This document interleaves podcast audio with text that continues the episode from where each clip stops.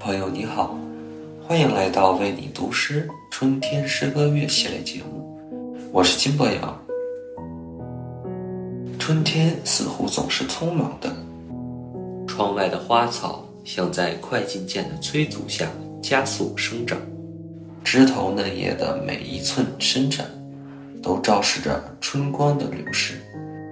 生活也如同这春天，既有甜美的回忆，也难免。苦涩的遗憾，不过，甘与苦都自有独特的味道，值得细细品尝。今晚和你分享一首诗人登登的作品《在人间》，希望这首诗能安慰你，治愈你，给你力量。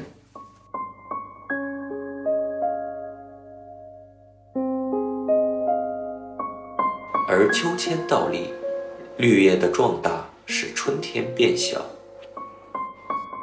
春色无疆，春色有边，而你是悲悯的。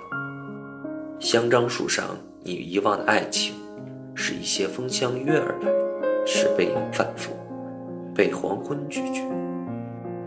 人间有春色无疆，也有苦酒若干。你我。